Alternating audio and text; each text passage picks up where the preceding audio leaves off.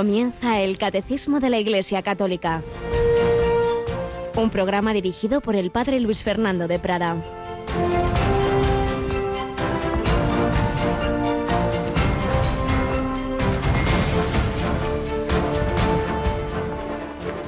Ya no hablaré mucho con vosotros, pues se acerca el príncipe de este mundo. No es que él tenga poder sobre mí, pero es necesario que el mundo comprenda que yo amo al Padre y como el Padre me ha ordenado, así actúo. Alabado sean Jesús, María y José, muy buenos días en este 17 de mayo. Recordamos a San Pascual Bailón, patrono de todas las obras eucarísticas. Estamos ya en la segunda quincena de este mes mariano. Estamos en este tiempo de Pascua, seguimos escuchando palabras de Jesús en la última cena. No pudimos ni de lejos leer todo en el jueves santo y, en este tiempo de Pascua vamos pudiendo eh, profundizar en esa sobremesa de la última cena. Y este, esta frase que les dice Jesús ahí a los apóstoles cuando llega ya el momento, está muy cerca el momento de la pasión y dice esta, esta frase tan bella. Es necesario que el mundo comprenda que yo amo al Padre. El Hijo Eterno siempre ama al Padre y hecho hombre, pues como hombre. Y como hombre realizando esa obra de la redención de una manera dolorosa.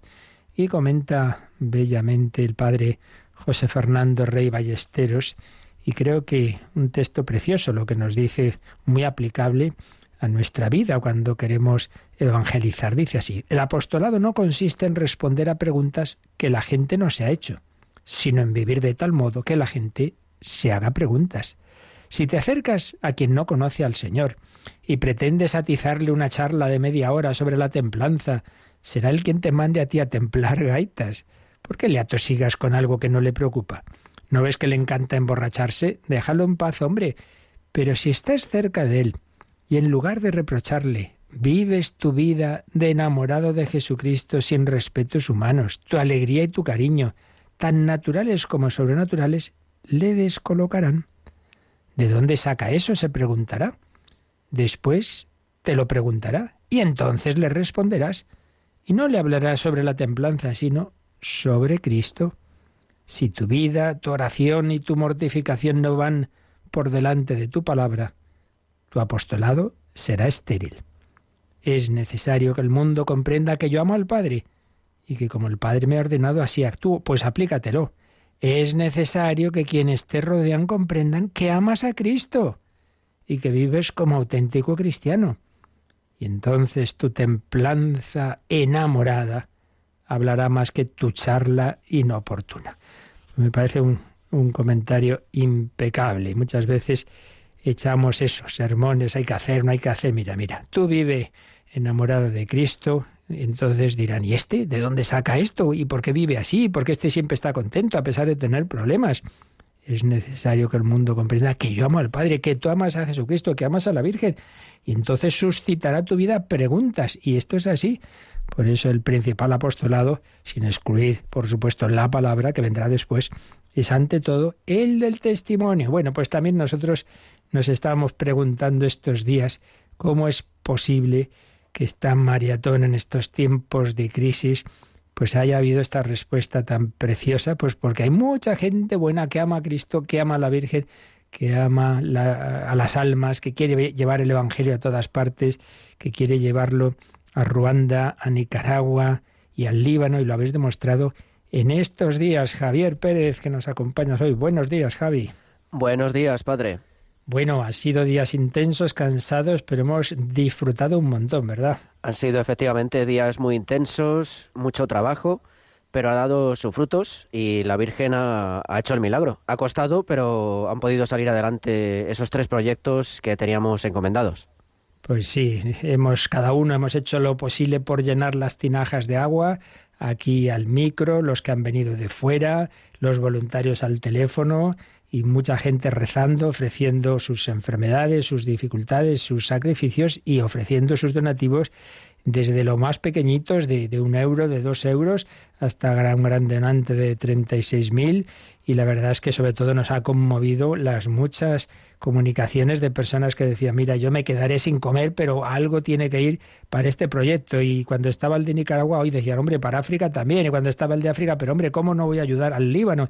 Y así, golpe a golpe, paso a paso, pues creíamos, yo sinceramente esta vez digo, este año no llegamos, no llegamos a los que nos han pedido 800.000, nos hemos pasado, qué maravilla, pues vamos a dar gracias a Dios, vamos a dar gracias a la Virgen, por supuesto, hoy retomamos ya la campaña de mayo ya de cara a España, porque igual también nosotros, también nosotros podíamos haber dicho a la familia mundial, mira, estamos en un momento difícil y es verdad, acabamos de adquirir una frecuencia en Madrid buenísima, que todo el mundo lo está agradeciendo, que se oye muchísimo mejor, pero muy cara también y hemos pagado parte y estaremos pagando bastante tiempo y podríamos haber y tenemos posibilidad de comprar otras. Ahí hay algunas posibilidades en otros lugares que no puedo explicar y, claro que esto vuelvo a decir también por cierto muchas personas oiga y por qué no ponen frecuencia aquí y por qué no se oye acá como si fuera cosa nuestra como comprenderéis los primeros interesados en que se oyera Radio María en toda España somos nosotros si no está, es porque no podemos, porque esto está todo muy legislado, muy regulado.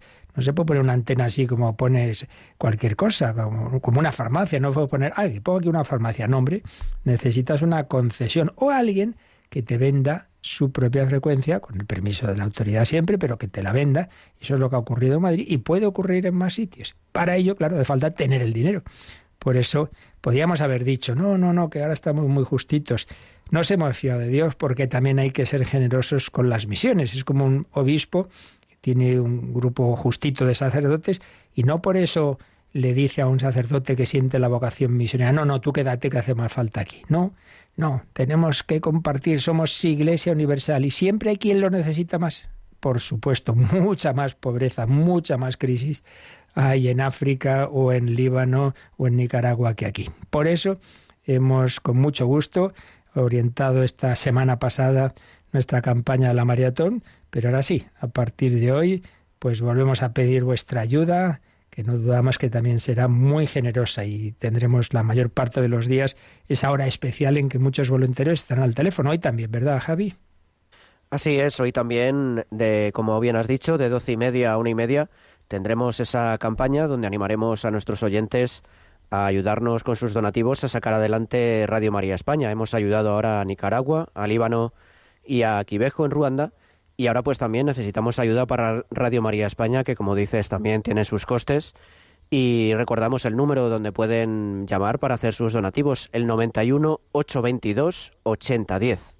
En este momento no estará todavía la línea abierta, ya sabéis, al acabar el programa, a partir de las 9 ya podéis llamar, pero lo que sí que está abierto siempre es la, es la página web con su pestaña donativos, donde están explicadas todas las formas de, de hacer la aportación, ¿verdad?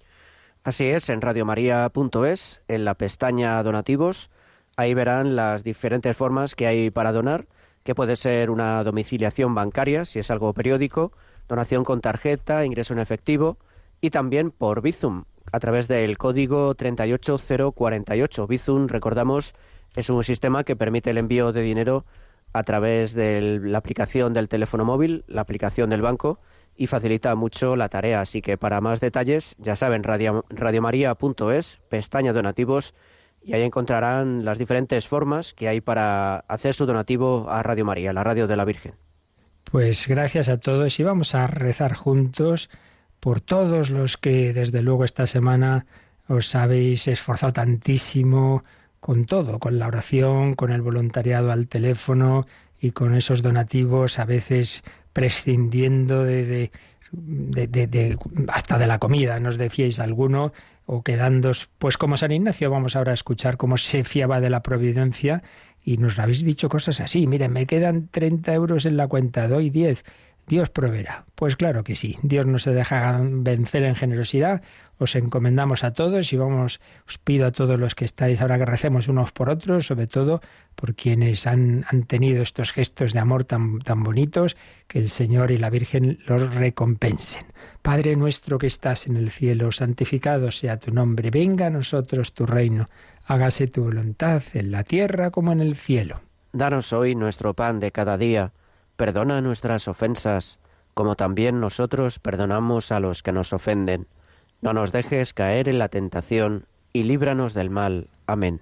Ha sido la maratón, sin duda, de la Virgen de Fátima más que ningún año. Dios te salve María, llena eres de gracia, el Señor es contigo.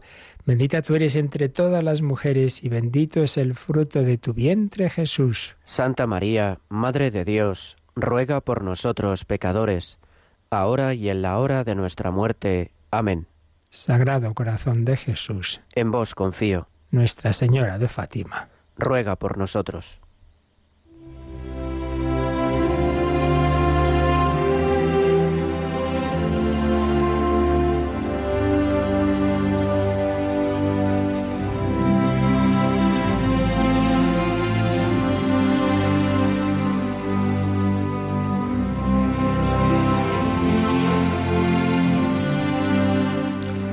Ignacio de Loyola. Bueno, pues recordemos que habíamos estado viendo cómo ya terminaba su estancia en Manresa, lo que él llamó su noviciado, donde Dios le fue educando en la vida espiritual después de haber empezado esa nueva vida, haber empezado de nuevo tras aquella confesión general de toda su vida anterior en Manresa, tras haber dejado sus vestiduras de hombre importante e ir vestido con un pobre saco, como un casi como un mendigo, como un peregrino. Pero no nos olvidemos de que lo que el Señor le inspiró en Loyola era peregrinar a Jerusalén, a Tierra Santa. Era su deseo. Pero la providencia poco a poco le iba enseñando, le iba diciendo los pasos. Esto ya es una enseñanza para nosotros. Nos gustaría saber todo lo que va a pasar en mi vida. A ver qué tengo que hacer los próximos cinco años. Pues no, esto es como cuando uno va en coche de noche pues no, no puedes pretender unos faros que te alumbren cinco kilómetros. Te alumbran lo, que, lo, inmediato y ya ves ahí suficiente para lo siguiente. Ay, que estén todas las señales. Bueno, en cada momento llegará la señal de dónde, por dónde vas y no pretendas que haya cada kilómetro. Sí, va usted bien, va en dirección a... El Señor va dando su luz poco a poco. Y esto le pasó a Ignacio, que creía que ya se iba a ir a Tierra Santa y no, pues casi un año en Manresa y de Manresa a Barcelona. Ella estuvo unas tres semanas, nos lo dice así en ese relato que llamamos la autobiografía, y se embarcó hacia Italia para desde allí ir a Tierra Santa, y se embarcó, habiendo estado en Barcelona, poco más de 20 días. Estando todavía aún en Barcelona, antes que se embarcase, según su costumbre, buscaba todas las personas espirituales, aunque estuviesen en ermitas de la ciudad, para tratar con ellas.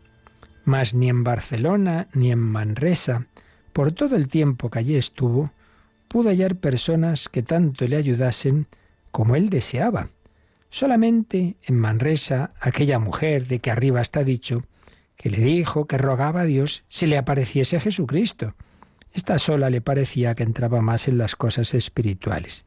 Y así, después de partido de Barcelona, perdió totalmente esta ansia de buscar personas espirituales.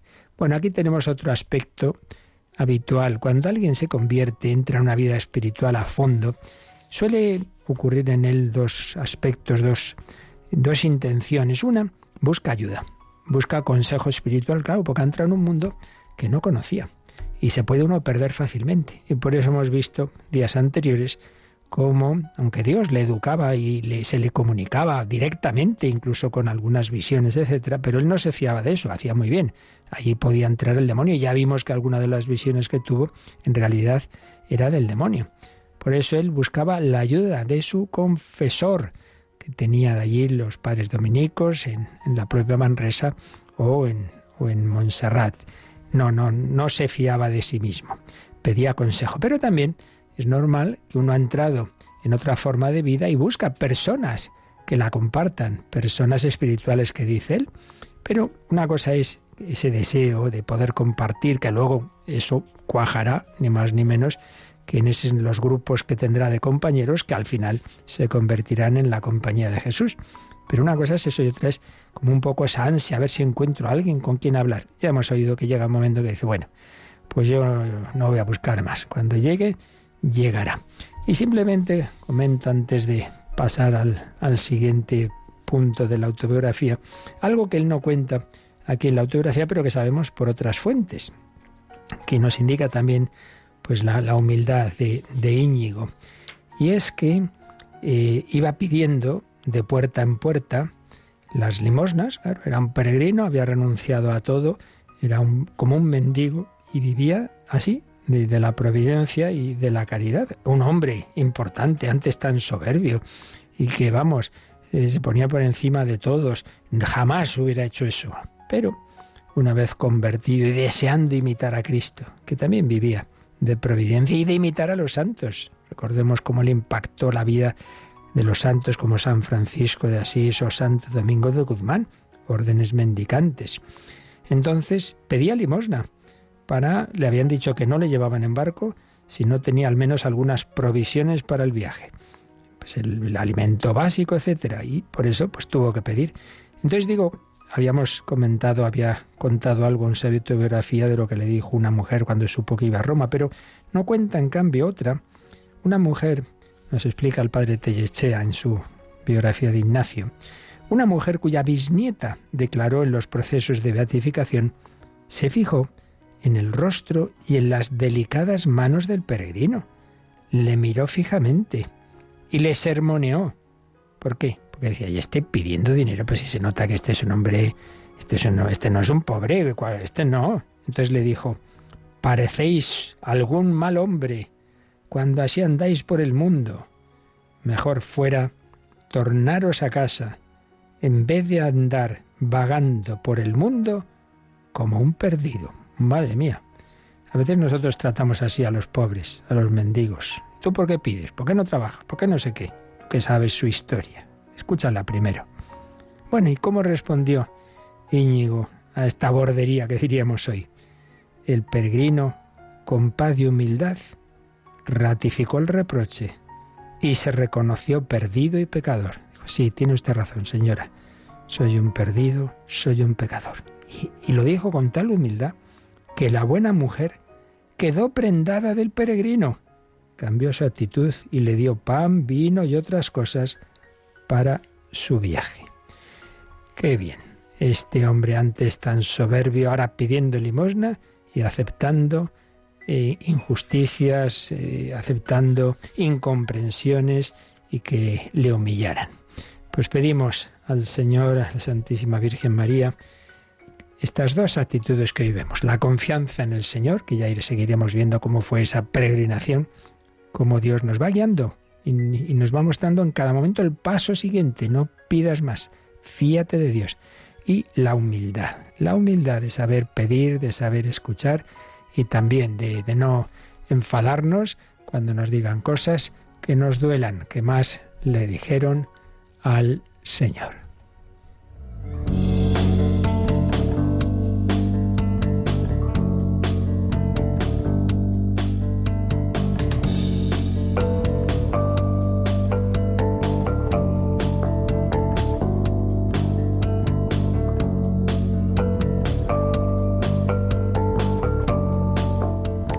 Nacer de nuevo. Íñigo había renacido en la confesión general de Manresa, pero no olvidemos que es que la confesión precisamente viene a ser como una renovación del bautismo.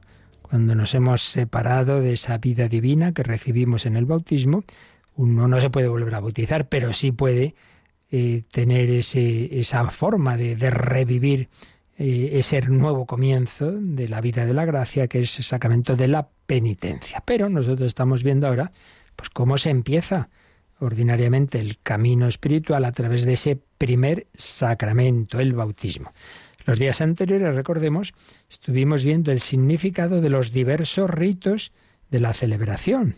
Todo un apartado de bastantes números que se titulaba La mistagogía de la celebración cómo se llega, acogida, señal de la cruz, palabra de Dios, exorcismo con la unción de los catecúmenos, el agua, si, no está, si, si, es tiempo de Pascua, ya está bendecida y si no se bendice, y con ella se hace el rito esencial, yo te bautizo en el nombre del Padre y del Hijo y del Espíritu Santo, luego los ritos complementarios, la unción con el Santo Crisma, eh, que significa la incorporación al ungido, a Jesucristo, al Mesías, que es sacerdote, profeta y rey. El cristiano participa de esas funciones. Todos tenemos ese, esas características de ser pueblo sacerdotal, profético y real. Luego estuvimos viendo la diferencia entre esa unción con el Santo Crisma y la confirmación como pues al principio siempre se hacía todo unido, se sigue haciendo unido en los bautismos de adultos y lo siguen manteniendo unidos también en Oriente, pero nosotros se separó luego en la Iglesia Latina Occidental, se separó la confirmación a otro momento posterior.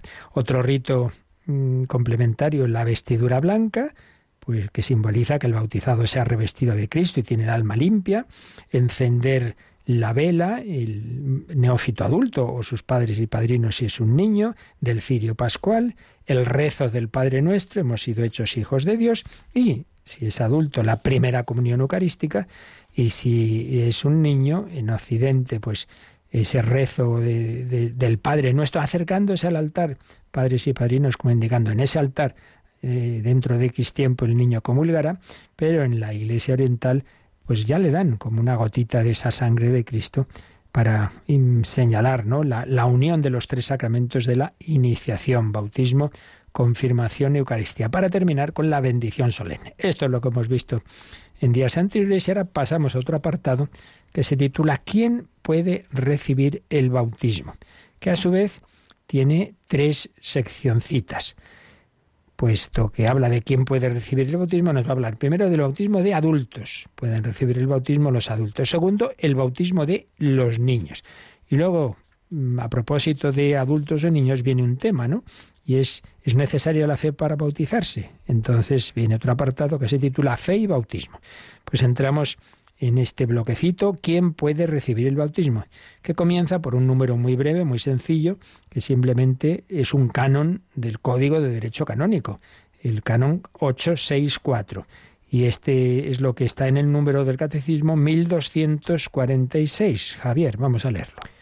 Es capaz de recibir el bautismo todo ser humano aún no bautizado y solo él. Pues así, claro, conciso, pero Creo que no hay mucha duda. ¿Quién puede recibir el bautismo? Todo ser humano que aún no esté bautizado. Porque, como ya hemos dicho y explicaremos más adelante, no se puede repetir el bautismo si ha sido válido. Otra cosa es que haya dudas de si fue el bautismo válido, pero si ha sido válido es un sacramento que solo se puede recibir una vez. Solo se puede recibir una vez. Esto pasa claramente con tres sacramentos digámoslo ya.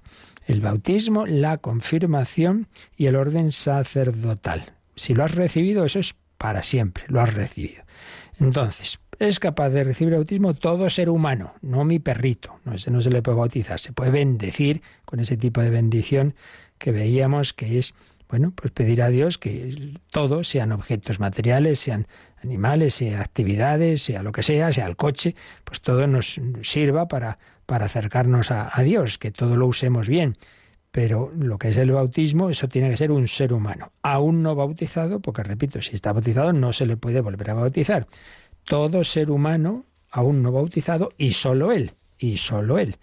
Por tanto, si dice todo ser humano, pues quiere decir que puede ser niños, que pueden ser adultos, que pueden tener uso de razón, que pueden no tenerlo, que pueden ser personas discapacitadas, que no entiendan, da igual porque todos, todo ser humano, pues puede recibir el regalo de Dios, la gracia de Dios, que nos hace sus hijos, que nos incorpora a Cristo, que nos incorpora al cuerpo místico de Cristo, que es la Iglesia, todo ser humano. Así pues lo ha ido viendo la, la Iglesia a lo largo de su historia. Por tanto, no existe limitación de edad. No hay necesidad de que el sujeto sea adulto o dotado efectivamente de razón. Y como insistiremos enseguida, eh, la práctica del bautismo de, de los niños tiene su fundamento, por un lado, en que el pecado original afecta a todos, todos somos concebidos en esa situación de pecado original, por tanto también los niños necesitan el bautismo para ser liberados del poder de las tinieblas, y luego también en la en que el, Jesucristo es redentor universal de todos, de todos, de los de aquí, de los de allá, de, niños o de mayores. Por tanto, todo ser humano eh, que no esté bautizado puede recibir el bautismo. Pero ahora ya iremos viendo un poco más, pues cómo puede ser esto y qué condiciones para hacerlo bien. Y entonces ya, dicho esto, vemos estos tres apartados. El bautismo de adultos, el bautismo de niños y fe y bautismo. El bautismo de adultos comienza eh, la explicación de la exposición del catecismo con el número 1247. En los orígenes de la Iglesia, cuando el anuncio del Evangelio está aún en sus primeros tiempos, el bautismo de adultos es la práctica más común. El catecumenado, preparación para el bautismo, ocupa entonces un lugar importante, iniciación a la fe y a la vida cristiana, el catecumenado debe disponer a recibir el don de Dios en el bautismo, la confirmación y la Eucaristía.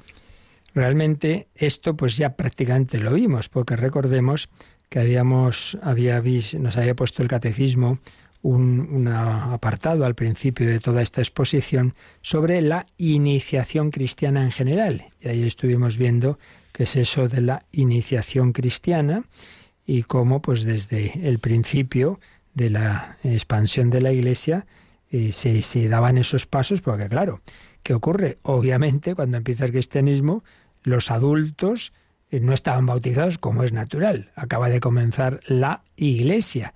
Entonces, al recibir la predicación de los apóstoles y de sus colaboradores, aquellos que se convierten preguntan, ¿qué tenemos que hacer?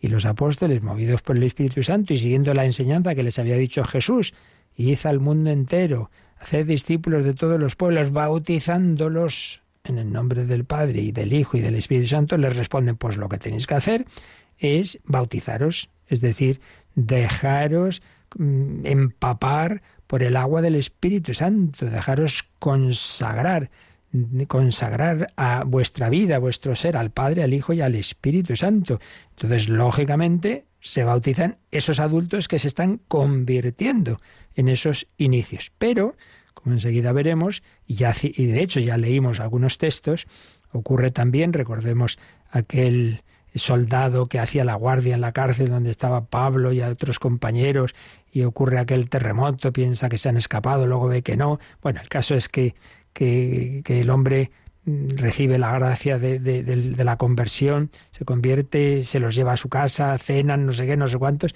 Bueno, dice que se bautizó él con toda su familia. Y esta expresión sale en varias ocasiones. Y se ve claramente que toda la familia, pues es toda la familia, también con los niños. Es decir, desde el primer momento, con los adultos, cuando se bautizan en familias, la familia entera. Y, eso pues irá, luego cada vez irá a más. Pero obviamente al principio, fundamentalmente, como es lógico, pues esos que se convierten son adultos. Entonces, aunque en esas, esas primeras páginas de, los de los apóstoles, pues eso está empezando al principio todo de una manera muy fuerte, digámoslo así, pero luego, claro, cuando ya poco a poco las cosas se van calmando y se van organizando, normalmente hay una preparación. Por eso nos ha hablado este número del catecumenado o preparación para el bautismo que ocupa un lugar importante. Repito que esto ya hablamos, por eso no nos detenemos ahora. La iniciación a la fe y a la vida cristiana. Es, bueno, yo, eh, ¿en qué consiste esta fe que yo en mi corazón pues estoy viendo que sí, que esto es la verdad, pero explíquemelo, pues un mínimo, ¿no? De conocimiento de las verdades de la fe y de la vida cristiana. Porque no se trata de una teoría. Nosotros no somos un, un grupo de aquellos eh, seguidores de una doctrina, de un filósofo. No, no, no, es toda una vida, una vida que en el ser humano implica la, cabeza, implica el pensamiento, claro. Y por eso hay que conocer la fe, pero que no se queda en eso. Ya lo hemos dicho también muchas veces. La madurez de la persona humana implica tres dimensiones. Conocer la, realidad como es, es la dimensión intelectual, eh, una respuesta afectiva proporcionada a esa realidad y una actuación en consecuencia, pensamiento, afecto y voluntad en cuanto decisiones. Pues bien, a nivel cristiano lo mismo, pensamiento, ver las cosas con los ojos de Dios, eso es la fe. Respuesta afectiva, el amor, el amor a Dios, el amor al prójimo y en consecuencia la actuación. Si, si yo amo en mi corazón a Dios y al prójimo, actúo, actúo acercándome a Dios en la liturgia, en la oración, acercándome al prójimo en las obras de caridad y misericordia. Pues todo eso implica una preparación, una iniciación. Esa iniciación es el catecumenado que dice el 1247, debe disponer a recibir el don de Dios en el bautismo, la confirmación y la Eucaristía, porque recordemos una vez más que los tres sacramentos de iniciación, de ir entrando en Cristo y en su cuerpo místico, que es la Iglesia, los tres sacramentos son bautismo, confirmación y Eucaristía, y en este orden, porque para sorpresa de, bastantes que nos escribís, este es el orden teológico y el orden histórico que, que, que, se había y que luego por cosas, razones que ya explicamos y volveremos a decir, luego en buena parte, en, en Occidente, se, ha ido alterando muchas veces el orden y ha, sido primero bautismo, luego la primera comunión luego la confirmación, pero del suyo, bautismo y confirmación son los dos primeros. La confirmación viene a ser la, como una segunda parte del bautismo, una plenitud del bautismo. Bautismo, confirmación y Eucaristía. Y todo eso, pues preparándonos en un tiempo de iniciación a la fe y a la vida cristiana que llamamos catecumenado. Catecumenado que el siguiente, los siguientes números nos van a explicar un poquito más. Pero vamos a quedarnos dando gracias a Dios de cómo realmente Él nos da la vida nueva, la vida nueva. Sea que tú, que cada vez hay más personas, aquí hemos entrevistado recientemente a alguna, te hayas bautizado también de adulto, porque te has convertido ahora, sea que fuiste bautizado de niño, pero luego quizá no has vivido de esa forma y estamos siempre llamados a, renovar ese bautismo, y así lo hacemos en la vigilia pascual, pero nos vienen muy bien experiencias mm, como ejercicios espirituales, retiros, cursillos de cristiandad, Maús, etcétera, etcétera, o simplemente que Dios te da esa gracia en, cualquier momento de, de revivir, de revivir esa vida nueva. Pues vamos a darle gracias al Señor. y estamos llamados a ser eso, como San Ignacio hasta los 30 años. Vivió en modo pagano y desde los 30 más o menos, pues su vida cambió, porque no por sí mismo, no por sus fuerzas, sino porque recibió, como nos ha dicho el catecismo, ese don, el don de Dios, la vida nueva. Yo también, Señor, quiero vivir de otra forma, yo también quiero ser un vaso nuevo.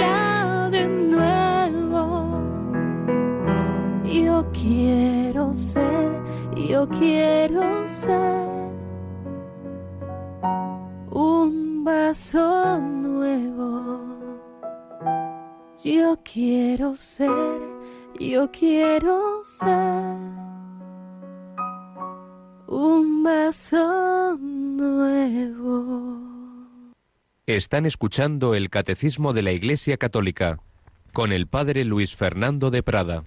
Yo quiero ser un vaso nuevo. Y aquellos que han recibido la gracia de la conversión sin estar bautizados se preparan a recibir ese don de Dios en el catecumenado. Seguimos viendo cómo nos lo expone el catecismo y pasamos al número 1248. El catecumenado o formación de los catecúmenos tiene por finalidad permitir a estos últimos, en respuesta a la iniciativa divina y en unión con una comunidad eclesial, llevar a madurez su conversión y su fe. Se trata de una formación, aprendizaje o noviciado debidamente prolongado de la vida cristiana, en que los discípulos se unen con Cristo, su Maestro. Por lo tanto, hay que iniciar adecuadamente a los catecúmenos en el misterio de la salvación, en la práctica de las costumbres evangélicas y en los ritos sagrados que deben celebrarse en los tiempos sucesivos e introducirlos en la vida de fe, la liturgia y la caridad del pueblo de Dios. Bueno, pues un número con mucha riqueza. La última parte está tomada de la Constitución o decreto adyentes del Vaticano II sobre la labor misionera de la Iglesia y ya lo habíamos visto citado en otro número y por tanto repetiremos un poco lo que entonces vimos, pero estas cosas tan importantes, pues la experiencia hay que decirlas y una y otra vez y profundizar en ellas. El catecumenado, que es formación de los catecúmenos. ¿Qué finalidad tiene?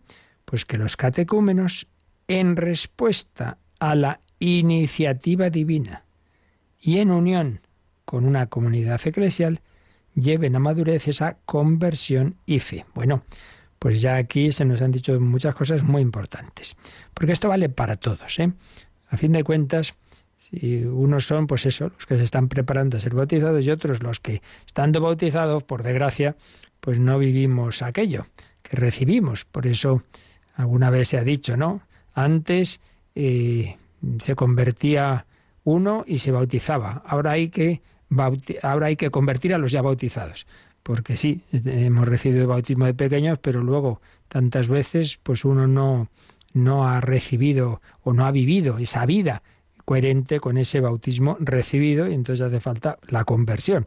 Si en los inicios era convertirse y bautizarse, pues ahora muchas veces ha sido primero bautizarse y luego convertir a los bautizados aunque ya cada vez va habiendo menos, por desgracia, personas, niños bautizados y que reciben también el bautismo de adultos. Pero bueno, sea en un caso o en otro, lo que está claro es que siempre eh, hay que vivir estas dimensiones. Primero, dice, en respuesta a la iniciativa divina. Esto no lo olvidemos nunca.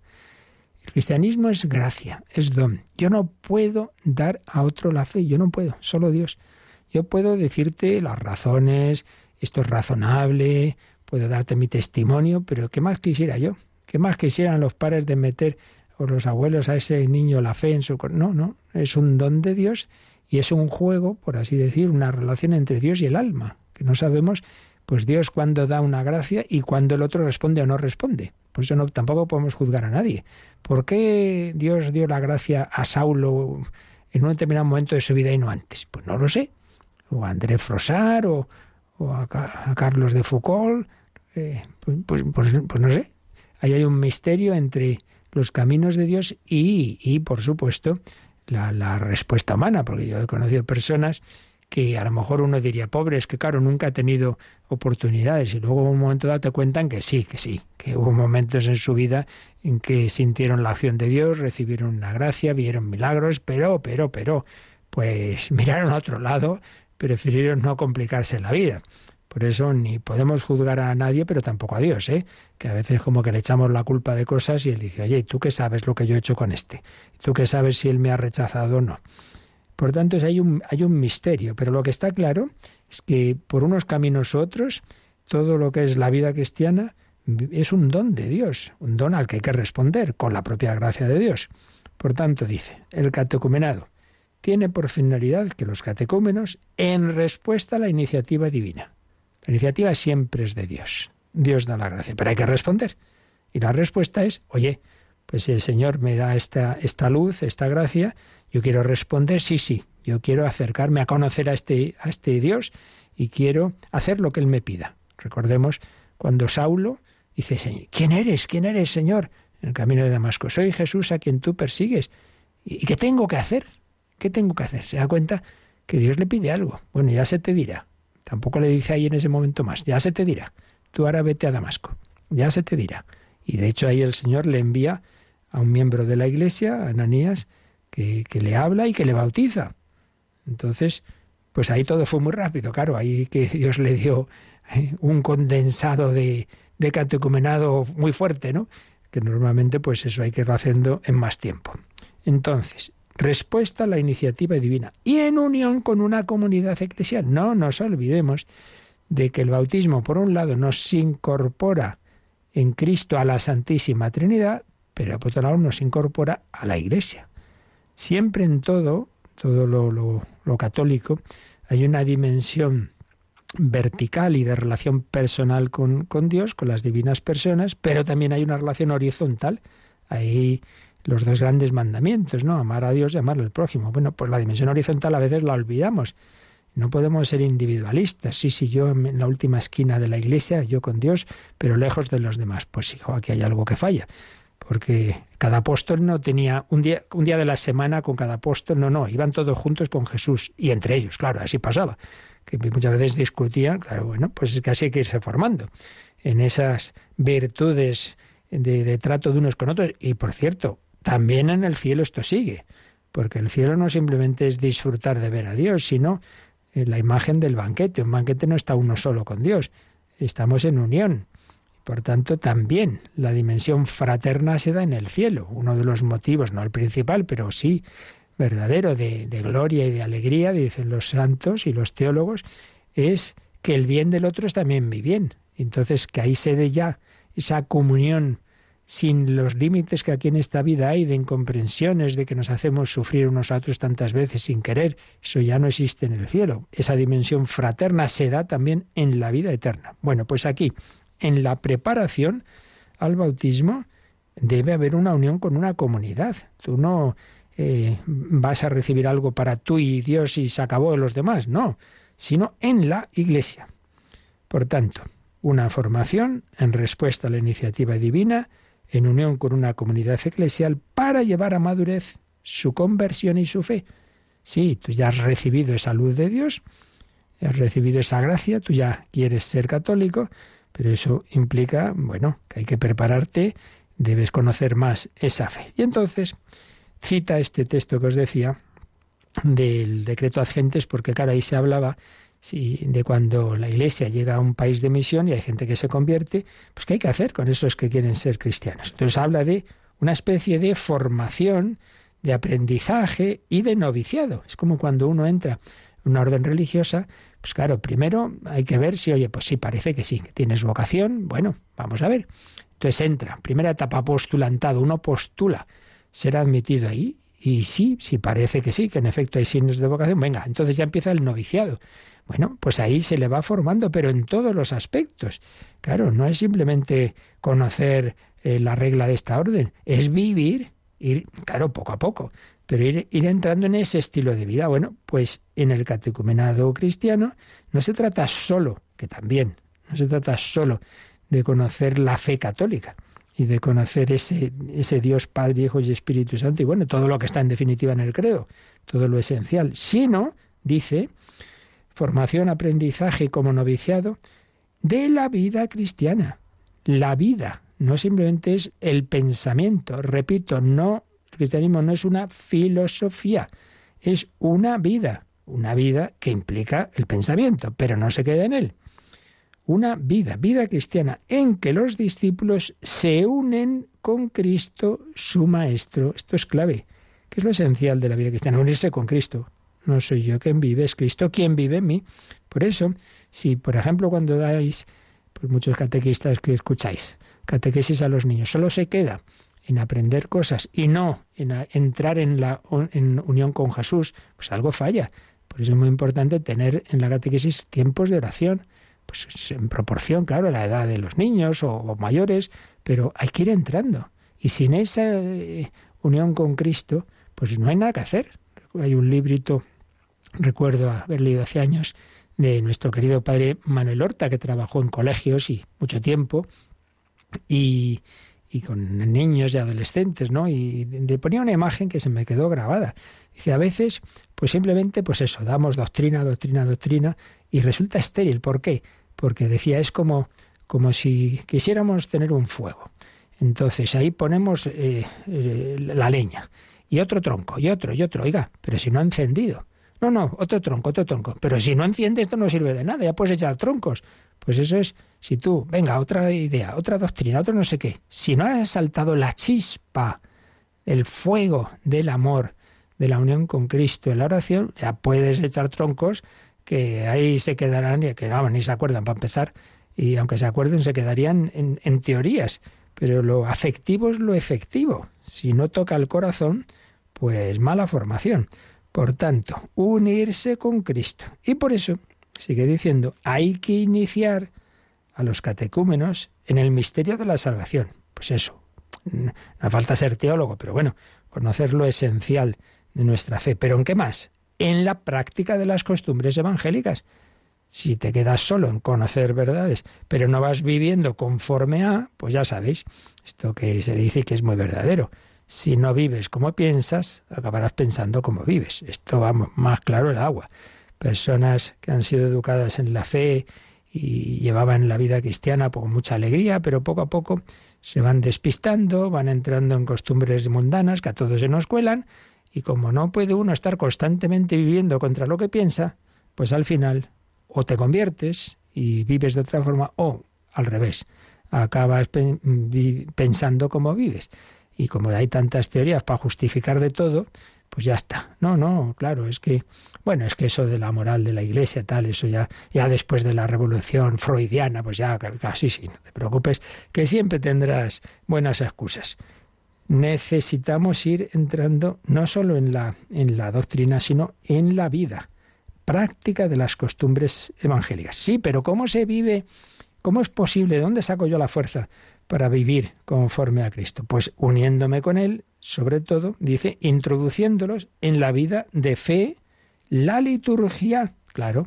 Entonces se van dando pasos, se van dando pasos que van eh, entrando a través de, una serie de, de, pasos litúrgicos que están previstos en el proceso catecumenal para ya luego, pues eso, recibir los sacramentos, que es donde vas a recibir esa gracia para vivir eh, conforme a lo que el Señor nos ha enseñado. Esto se ha vivido de distintas formas a lo largo de la historia y el Vaticano II pues insistió en recuperar pues lo esencial de, de, de las mejores épocas del catecumenado, como ya vimos en un número que nos recuerda aquí el catecismo, que repasemos el 1230, pues vamos a, a leerlo, Javi. 1230. Sí, dice así. Esta iniciación ha variado mucho a lo largo de los siglos y según las circunstancias.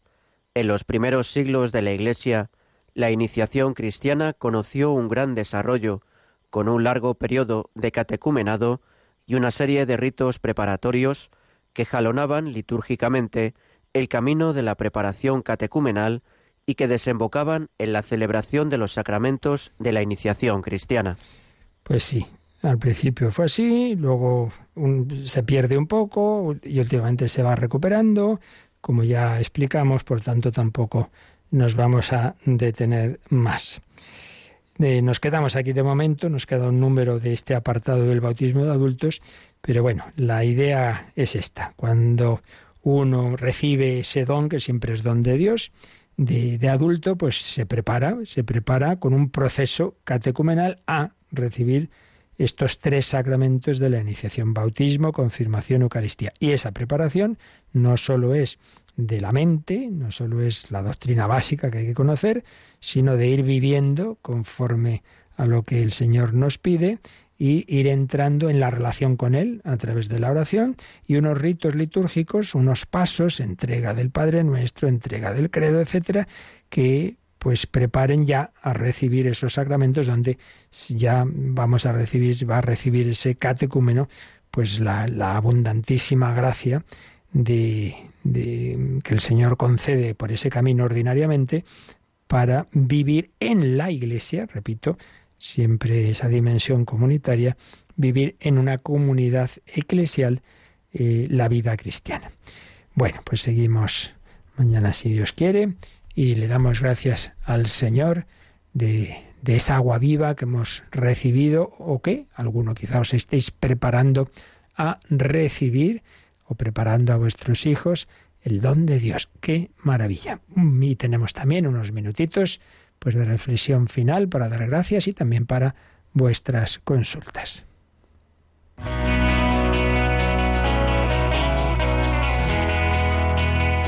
Participa en el programa con tus preguntas y dudas. Llama al 91005 9419. 91005 9419. También puedes escribir un mail a catecismo arroba catecismo arroba.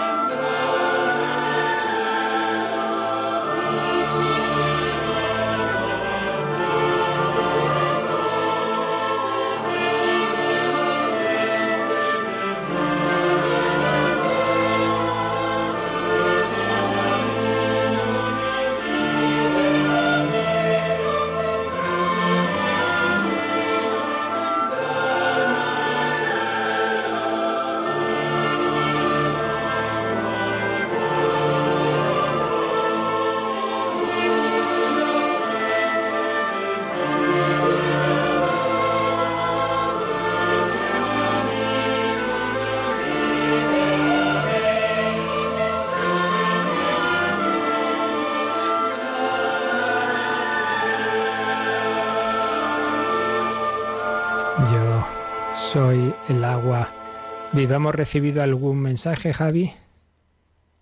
De momento nos ha llegado solo un mensaje a nuestro número de WhatsApp que recordamos que es el 668-594-383, y pregunta, buenos días, si la fe es un don de Dios, solo la oración de intercesión sería la forma de ayudar a los demás para encontrar la fe, o mejor dicho, que Dios le dé la fe. Muchas gracias. Hombre, solo no, pero evidentemente es lo primero, ciertamente. Lo que os decía yo antes, yo no puedo dar a otro la fe. Es solo Dios, por tanto Dios la puede dar y la quiere dar porque sí, pero evidentemente en la colaboración nuestra al Señor, la primera colaboración es pedirlo. Aquí viene lo de siempre. ¿Por qué pedirlo si Dios quiere? Bueno, pues porque Dios quiere contar con nuestra colaboración y una colaboración es eso, que vea que nos preocupamos unos de otros. Entonces no solo el que tú vayas y le digas, sino primero y principal la oración. Ahora, yo quitaría el solo, porque es verdad que nuestro testimonio y nuestras palabras no dan directamente la fe, pero pueden preparar al otro, pueden hacerle, como os decía al principio, que se haga preguntas, que se haga preguntas y que entonces eso te dé pie a ti a decirle, mira, eh, Dios también mm, te quiere dar este don que a mí me dio y que puedas recibir esta paz, esta alegría que, dices que, que ves en los creyentes, pero pídeselo. Entonces, es la principal colaboración, pero eso no excluye pues lo demás, ¿no? Primero y principal el testimonio de vida, pero también el testimonio de la palabra, el, exponer, el dar una serie de pistas, que lo hemos hecho en muchas ocasiones, en otros programas, ¿no? Pues aconsejar. Es un don, sí, pero ¿dónde puedes buscar ese don? Primero, tú siempre puedes hacer la oración condicional. Precisamente este domingo era canonizado Carlos de Foucault, ¿no? Bueno, pues ya sabéis que cuando él ya que había perdido la fe que había recibido de niño. Pero luego lo que decíamos antes, como llevó una vida de perdido, pues la fe ahí quedó en el fondo del fondo. Y entonces él tenía la impresión de no tener ninguna fe, de haberla perdido. Cuando ya después de muchos golpes por aquí y por allá, y ante el testimonio, ¿veis? El testimonio de su prima, que le impactaba mucho, pues esos familiares suyos con, y sobre todo una prima suya, la vida cristiana y, y, la paz y la alegría que tenía, todo eso le hace pensar y le gustaría recobrar esa fe. Entonces hace una oración condicional, que es, Dios mío, si existes, haz que yo te conozca. Bueno, tú puedes aconsejar, oye, haz esa oración. Vale, tú no estás seguro de si Dios existe, pero puedes decirle si existes, como cuando está uno buscando a uno que se ha perdido en el bosque, no sabemos ni siquiera si está vivo, pero bueno, gritas, estás ahí. Bueno, si existes, haz que te conozca. Luego puedes aconsejar que lea los evangelios, que lea vidas de santos, de conversiones, mm, conocer a, otros cristianos, eh, dialogar con ellos sobre tus dudas, en fin, son caminos de acercamiento a la, digamos, poner fácil a Dios que nos dé ese don que ciertamente solo Él puede dar. Muy bien, pues seguiremos y os recuerdo que ya desde este momento se abren nuestras líneas para esa. Volvemos a la fase nacional, digamos, de nuestra campaña de mayo. Hemos tenido la preciosa fase misionera, ha sido el plato fuerte de este mes, pero no olvidemos de que en España también queda mucho y concretamente acabamos de hacer una adquisición y puede que tengamos otras pronto para las que necesitamos mucho, mucho de vuestra ayuda. Y podéis llamar al 91 822 8010, sobre todo de doce y media a una y media, Tendremos una horita en que habrá más voluntarios, pero ahora mismo ya hay alguien. Y por supuesto a través de nuestra web, radiomaria.es, podéis seguir colaborando. Mes de mayo, mes de María, campaña en que la Virgen también nos pide nuestra colaboración, porque es otro camino de extensión de la fe y la experiencia así lo demuestra. A través de las ondas muchos reciben esa gracia, la gracia que Dios da porque la da, pero que también se sirve de esta colaboración de la radio. La bendición de Dios Todopoderoso, Padre, Hijo y Espíritu Santo, descienda sobre vosotros. Alabado sea Jesucristo.